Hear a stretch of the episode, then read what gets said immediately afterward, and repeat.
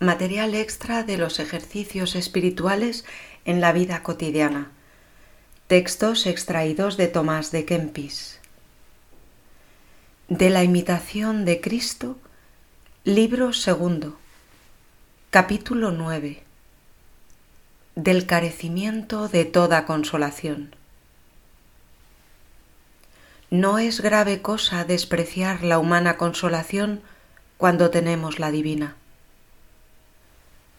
Gran cosa es y muy grande ser privado y carecer de consuelo divino y humano y querer sufrir de gana destierro de corazón por la honra de Dios y en ninguna cosa buscarse a sí mismo ni mirar a su propio merecimiento.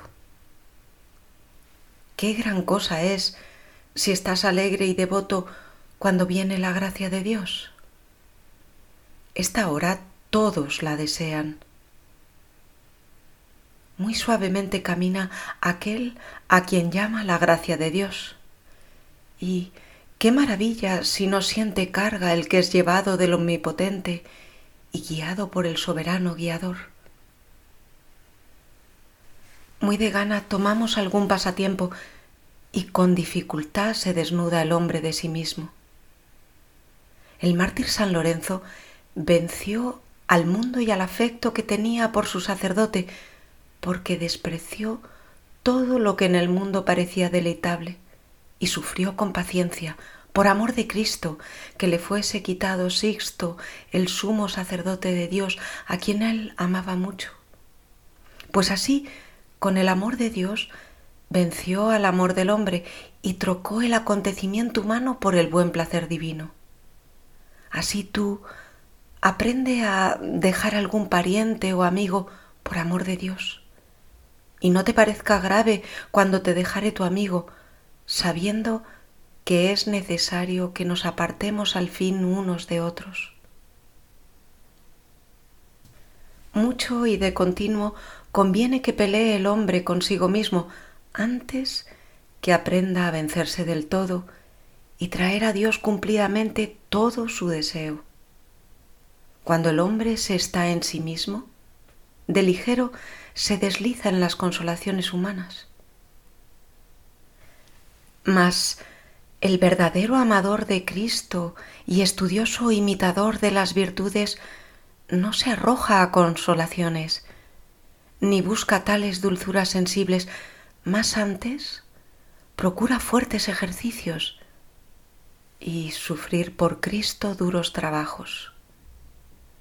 Así, cuando Dios te diere la consolación espiritual, recíbela con nacimiento de gracias, mas entiende que es un don de Dios y no merecimiento tuyo.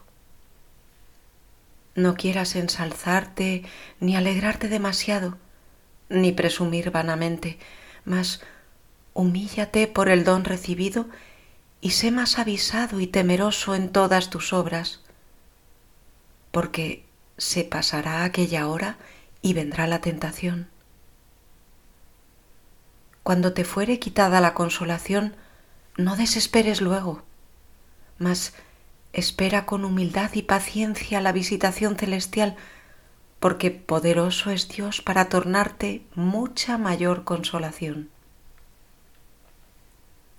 Esto no es cosa nueva ni ajena de los que han experimentado el camino de Dios porque en los grandes santos y antiguos profetas acaeció muchas veces esta manera de mudanza. Por esto decía uno cuando tenía presente la gracia, yo dije en mi abundancia, no seré movido ya para siempre. Y ausente la gracia, añade lo que experimentó en sí diciendo, volviste tu rostro y fui lleno de turbación. Mas por cierto, entre estas cosas no desespera, sino con mayor instancia ruega a Dios y dice, A ti, Señor, llamaré, y a mi Dios rogaré, y al fin alcanza el fruto de su oración y confirma ser oído diciendo, Oyóme el Señor y tuvo misericordia de mí el Señor es hecho mi ayudador. Mas en qué volviste, dice, mi llanto en gozo y cercásteme de alegría. Y si así se hizo con los grandes santos, no debemos nosotros, enfermos y pobres, desconfiar si algunas veces estamos en fervor de devoción y a veces tibios y fríos, porque el Espíritu se viene y se va según la divina voluntad. Por eso dice el bienaventurado Job, visítasle en la mañana y súbito le pruebas. Pues sobre qué puedo esperar o en quién debo confiar sino solamente en la gran misericordia de Dios y en la esperanza de la gracia celestial. Pues aunque esté cercado de hombres buenos o de hermanos devotos o de amigos fieles o de libros santos o tratados lindos o de cantos suaves e himnos, todo aprovecha poco y tiene poco sabor cuando soy desamparado de la gracia y dejado en mi propia pobreza. Entonces no hay mejor remedio que la paciencia y negándome a mí mismo, ponerme en la voluntad de Dios.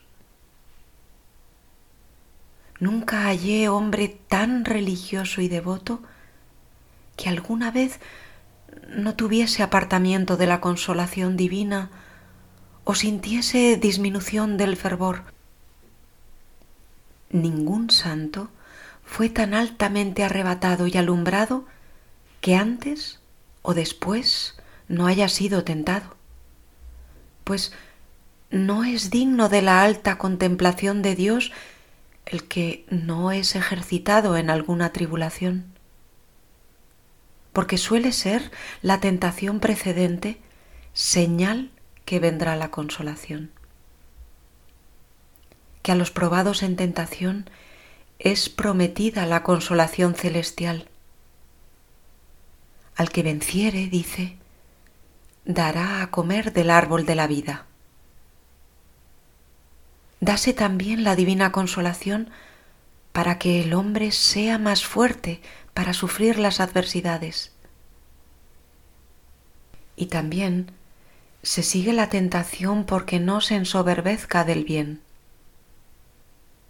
El demonio no duerme, ni la carne no está aún muerta. Por esto, no ceses de prepararte a la batalla.